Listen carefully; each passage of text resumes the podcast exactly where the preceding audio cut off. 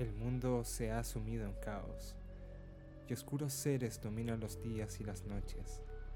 Desde sedientas criaturas hasta moldeadores de la realidad, jalan los hilos de nuestro mundo.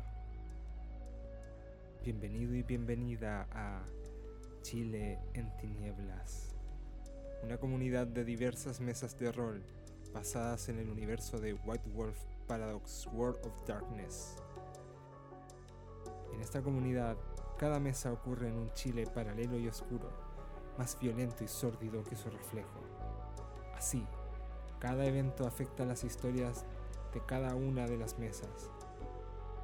En esta serie escucharás las historias que ocurren en aquellas mesas, cómo se desenvuelven en este universo chileno.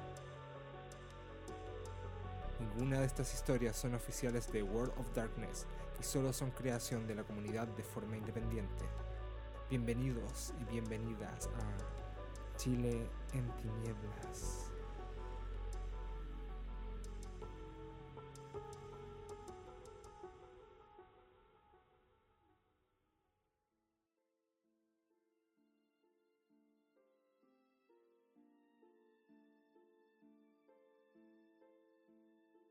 ¿A qué me refería con el ascenso a un idiota? Y bueno, en realidad eso hay que verlo desde distintas formas. Primero, primero, vayámonos a lo que significa la palabra. Idiota, ascenso. Ascenso es algo que sube, que asciende. E idiota es alguien que le falta un poco de capacidades cognitivas. O como se diría acá, le faltan palitos para el puente. Bueno, resulta que este sueño es de, un sujeto que no, no le faltaban palitos para el puente, le falta el puente entero. Y estoy hablando de un vampiro llamado Renfield Black. Sí, como suena, es su nombre artístico, no sé si será su nombre realmente. Y yo también encuentro que es ridículo, así como, ah, Renfield, como Renfield de Drácula, ¿cierto? Ah, no eres nada un vampiro. Sí, es una, es una tontera, es como en este, en un dibujo de, estos que muestran en la tele que me costaba, me contaba el Richie cómo era, decían Coach Feratu, como coach de, de, entrenador, Coach Feratu. Entonces, ¿cómo? ¿Cómo te llamas Coach Feratu? Obvio que eres un vampiro, te llamas Renfield. Renfield. O sea, aquí ya empezamos mal. Ya empezamos mal de, entrada. Y no solamente eso, o sea, aquí viene la mejor parte. Él es un cantante que tiene una banda de solistas llamada El Hijo de Caín. oh, pero qué. El Hijo de Caín, pues. Pero, o sea, este básicamente le faltaba ponerse un collar diciendo, dispáreme aquí. Estáqueme en el centro de esta polera. oh, no, e, e, el, tipo tiene hasta Instagram. O sea, es que le gusta tener contacto con humanos. El, tipo es de un clan llamado Toreador. Los toreadores son como... Les gusta tener esto, harto contacto con los humanos, como sentir que todavía tienen algo de ellos y se meten en alguna expresión artística o, intentan rodearse de, mortales para sentir que realmente tienen todavía lo que ya perdieron. Lo que ya perdieron, o sea, no queda nada. Richie lo ha visto. Son egocéntricos. Pueden ser muy inteligentes, ¿o no, Richie? sí, pueden ser súper inteligentes, pero este en particular no tanto. Y, a ver, y Ren, como de llamar el diminutivo que tenía, que pasa mucho más piola se me preguntan, Ren puede ser de René, de Renato, Renoberto, alguien difícilmente podría pensar que Renfield. Este sujeto estuvo dentro de la Torre de Marfil durante tanto tiempo. ¿Qué es la Torre de Marfil? Es otra forma de llamarla la camarilla. ¿Por qué le dicen Torre de Marfil? Porque la camarilla, como les decía, es estructurada y de marfil, eh, no sé, yo nunca he visto un refugio de marfil, supongo porque somos blancos o pálidos. Oh, no, no, no, no, no, no dije blanco, aquí no estoy hablando nada como de, de cosas supremacistas, no, por favor, no se me malentienda, no, no, no, no, no, no, o sea, blanco, blanco, pálido, a eso, oh, no, Dios. Claro, y ahora no le ponéis pito, weón. O sea, a todo lo que digo, claro, a eso no apito. O sea, ¿cómo, cómo le dicen ustedes los jóvenes? O sea, ahora muy funado. ¿Eso quieres, Richie? ¿Que tu amo se haya funado? No, no, no, no me refería a amo en... Oh, no, ya, espérate. Eh, eh, voy a... No, ¿sabes qué? ¿Podemos grabar de nuevo? ¿Sí? ¿Me dice que está grabando de nuevo? Ya, entonces borremos toda esa parte y...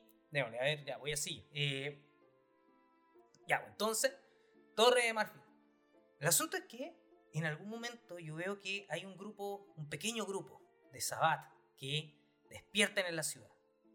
Y este tal Ren con otros personajes destacados dentro de la camarilla ahora van y le dan casa a estos Sabat. Pero cuando te metes con el Sabat, que son vampiros que ellos sí creen que están en una guerra santa, no hay nada peor que alguien que piensa que está en una guerra eh, santa, en el fondo pueden ser bastante extremistas. Y lo que pasó fue simple. Ellos, en vez de seguir enfrentando de forma directa, fueron un poco más inteligentes y capturaron a la líder del fan club de Ren. La líder del fan club. Ren realmente la amaba. La quería mucho.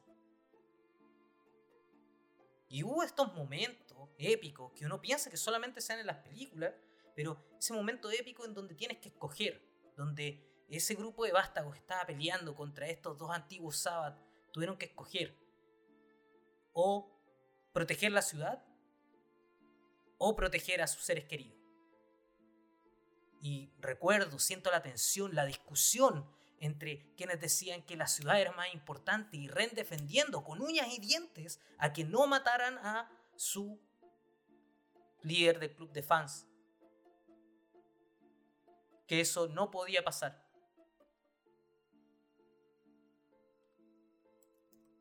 Y aún así, su el chiquillo del príncipe, un tal Sebastián, fue ella, a sangre fría, le quebró el cuello. Así, la ventaja que tenían estos sábados ya no era tal. Voy a guardar un silencio, hablar pausado, para que sienten que igual, cuando yo vi esa parte del sueño, me dio pena. Es difícil ver a un vástago llorar. Pero puedes ver que ese pequeño corazón que no tiene vida se rompe. Y eso fue exactamente lo que vi en los ojos de Ren.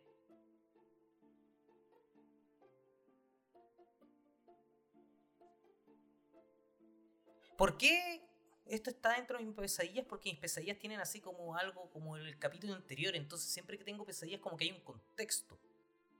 O algo me habla de, de, de qué es lo que pasó. Como, como que me ayudan a, a entender lo que estoy viendo.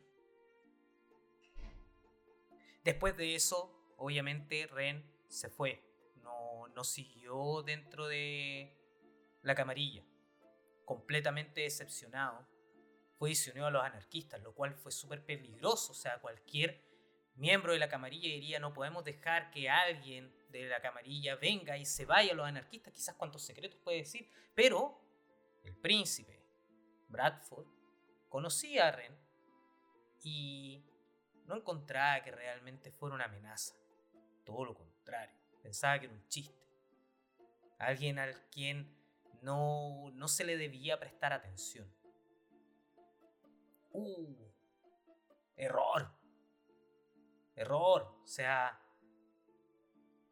puede ser muy tonto, puede ser no muy brillante, pero oye, una persona con el corazón roto y no muy brillante es básicamente una pistola a punto de explotar.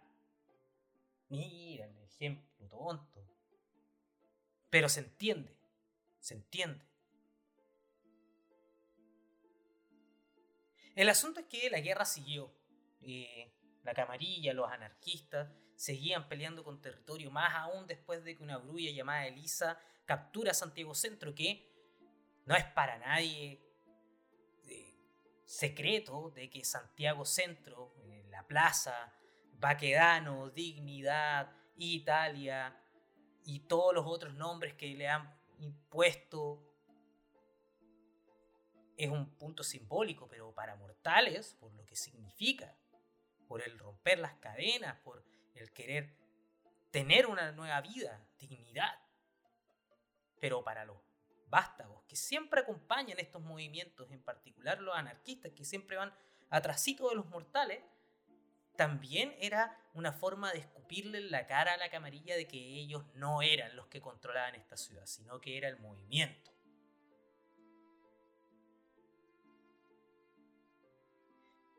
Y así, en esta guerra constante entre estos dos grupos, eh, algo empezó a ocurrir. Se mandaron cuadrillas a recuperar Santiago Centro, todas estuvieron peleando, intentando recuperar calle por calle, calle por calle. Avanzaban, retrocedían, se metían algunos, morían otros. No, todo, todo mal, todo mal. O sea, algo bastante sangriento. Y lo que, lo que pasa es que cuando tienes a vástagos enfrentándose en las calles, tú entenderás que hay un problema. Y un problema con nuestra organización que se llama mascarada. ¿Y qué significa la mascarada? Tú no tienes idea de nosotros y de nosotras. Nada. Por eso que después tenéis como cosas brillantes o, tienes monitos de, de, de, vampiros y cosas así, son bacanes, sensuales en la tele, pero son ficción. Entonces cuando tienes a mucha gente en una sociedad en la que puedes grabar todo, obviamente que empiezas a ver, oye, ¿qué, por qué este tipo se pone tan rápido? ¿Por qué? Y fa, fa, fa, fa, fa. Y se mueve rápido en la calle y de repente pa, golpea a otro y ¡pum! Chao cabeza. Es impactante. O sea, yo fuera un humano que vea eso, me cago. Me cago al tiro. Y mientras me estoy cagando, saco el celular para grabar, ¿cachai? Porque no importa, porque eso es lo raro de esta sociedad. O sea, no importa que te estés muriendo, el celular y grabar y hacer el live del Instagram no puede faltar. O sea, como. Tiene que ser tu último acto antes de morir. Es como ya evolutivo. ¡Oh! Paro cardíaco. ¡Oh! Hacer el live para el resto.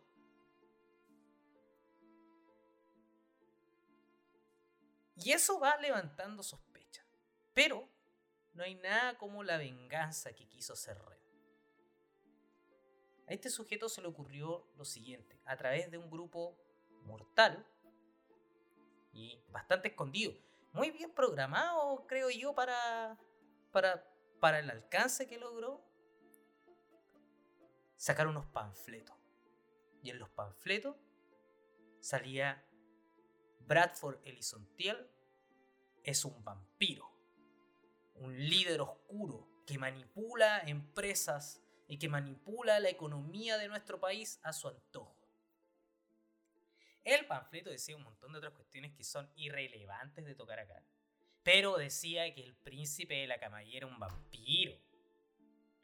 Obviamente era un panfleto. ¿Quién pesca un panfleto? O sea, tú vas por la calle, un, te pasan un panfleto y lo botas. Es como la reacción así como, ah, pucha, esta persona ya le voy a agarrar un panfleto para que no siga, para que se vaya rápidamente a, su casa y no tenga que estar parado, parada acá.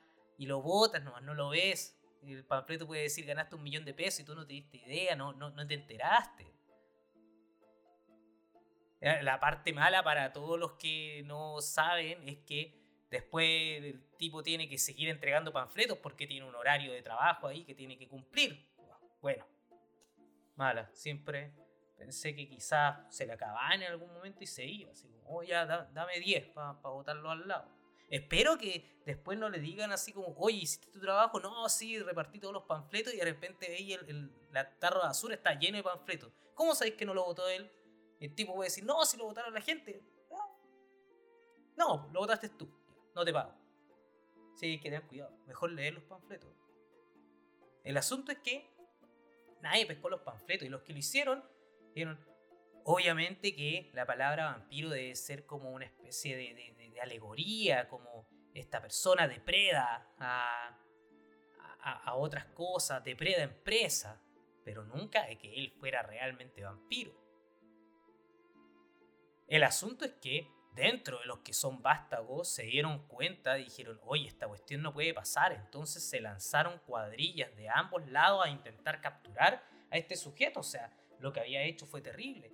Y más aún, porque después sale el príncipe en un matinal entrevistado por una influencer llamada Vale Luna, eh, que lo entrevista y él sale con su esposa Nancy. Nancy, pues, ¿cacha? Bradford Ellison Tiel. ¿Cómo se llama su esposa? Nancy. Notable. no, sé, no sé quién fue el productor de, esa, de ese montaje, pero Nancy. ¿Cómo le pone Nancy? El asunto es que ya muchos sacaron la sospecha, o sea, el que estaban diciendo que era un vampiro sale a una entrevista sobre sus prácticas empresariales a plena luz del día no es un vampiro, pero los que no estaban de acuerdo era un grupo llamado la Segunda Inquisición, que es una serie de agencias eh, ocultas en los gobiernos que saben de nuestra presencia. Y ellos dijeron, hey, pongámosle un ojo a esto. Y estos son tipos duros, mortales, pero mortales con una escopeta. Y no importa qué tan duro o dura seas, Mmm, quiero verte con una escopeta directamente en el rostro. Ahí se vuelve bien difícil la cosa. Bien difícil la cosa. El asunto es que esta cuadrilla logra avanzar y logra capturar a Ren, pero ya esta cuadrilla camarilla que había capturado a Ren está muy cansada cuando los anarquistas llegan y reclaman, lo cual yo encuentro que tienen razón.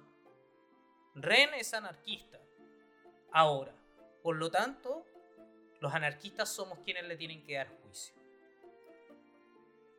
E invitaron a gente de la camarilla al juicio, regañadientes, pero Pedro, Pedro Ramírez, Pedro Ramírez era Richie. Tú me dijiste la otra vez Pedro Roja, que es como un idiota. Gracias. El Brulla Pedro Ramírez ya a regañadientes con Sol Miralles aceptan que venga un grupo de camarilla lo que no sabían es que el lugar en la reunión en donde fueron prominentes vástagos de la ciudad no estaba solo, no estaba sola, ese, ese no era un recinto que nadie se diera cuenta de su existencia. Ese recinto estaba fuertemente vigilado por la Segunda Inquisición. Y en pleno juicio, después de que Ren se manda sus cantitos, hace sus alegatos de por qué lo que él cree que hizo estaba bien, porque él desestabilizó a la camarilla, mientras que el resto le decía, sí, pero en tu desestabilización, la Segunda Inquisición ha matado a un montón de anarquistas durante este tiempo. Ah, que eso no le había dicho, que durante que lo estaban capturando, la Segunda Inquisición se, fue, se puso a cazar vampiros como loco. Y entre medio de la reunión, atacan fuertes grupos armados y empiezan a matar vástagos a diestra y siniestra. Después en las noticias ustedes lo habrán visto como que hubo una desarticulación, desarticulación, bueno, como sea que se diga, de un grupo de narcotraficantes. Pero no, no eran narcotraficantes, eran vástagos. Y ahí fue donde Ren aquel que rompió la mascarada y que puso casi en exposición a, todo a toda la sociedad vampírica, muere. No, no, no muere. Nadie sabe qué fue con él. Yo veo en mis pesadillas que él logra escapar. Murieron grandes vástagos ese día. Grandes. De ambos lados. Y Ren salió.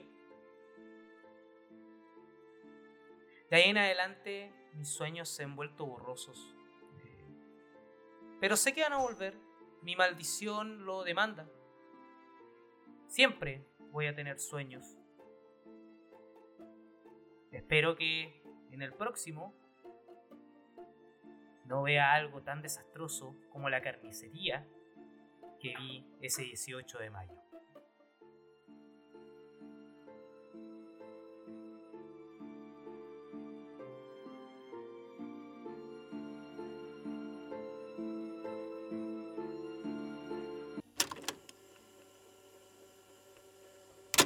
Este es el primero que encuentro, pero hay muchos más de estos. Te los enviaré en un momento. Esto hay que investigarlo.